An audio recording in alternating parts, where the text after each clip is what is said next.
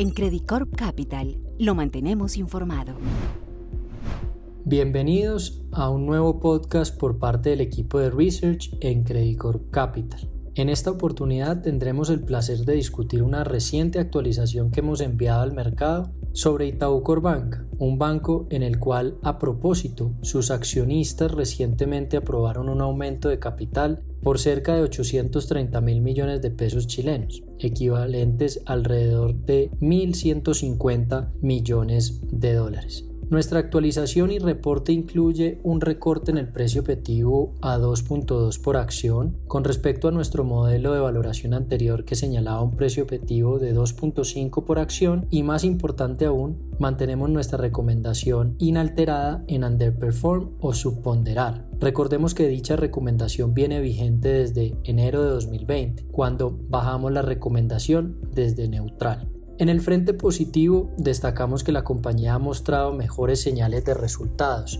sobre todo en la primera parte de 2021. Y producto de esto, y mejores expectativas en adelante. Hemos revisado fuertemente nuestras expectativas de resultados financieros en adelante, incluso incluyendo un escenario de utilidad neta de 256 mil millones de pesos chilenos en 2021, lo cual es un récord histórico para la compañía desde que se cerró la fusión. Adicionalmente, estamos confiados que el punto más bajo de resultados financieros en Itaú Corbanca se ubicó en 2020 y en adelante esperamos una recuperación gradual de los estados financieros del banco. A pesar de estas revisiones en los estados financieros del banco, Consideramos que nuestra recomendación de subponderar está explicado en varios factores. El primero, consideramos que los inversionistas solo estarán un poco más positivos en el banco o en las acciones del banco una vez se complete de forma exitosa el aumento de capital recientemente aprobado.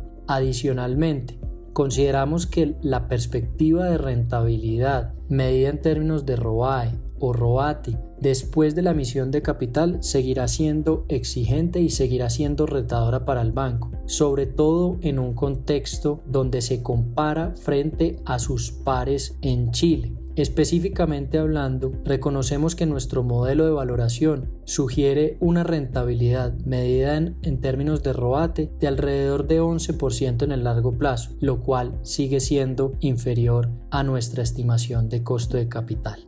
Finalmente, consideramos que otros papeles o otros bancos en Chile pueden tener actualmente un perfil de riesgo-retorno más atractivo, con upsides o potenciales de valorizaciones incluso superiores al 30%, algo que ocurre igualmente con el índice IPSA que seguimos como referente en Chile. En conclusión, seguimos esperando a que Itaú Corbanca pueda cerrar el aumento de capital antes de volvernos un poco más constructivos. En todo caso, valoramos que la compañía haya hecho el anuncio y la aprobación del aumento de capital, la cual creemos que será determinante para cumplir con los estándares de capital de cara a la implementación de Basilea III. Finalmente, nuestro modelo de valoración incluye y asume que el banco completa de manera exitosa la emisión de capital durante el cuarto trimestre de 2021 y su indicador de SET1, clave a la hora de analizar Basilea 3, quedaría por encima incluso del 10% que se ha trazado la compañía como objetivo.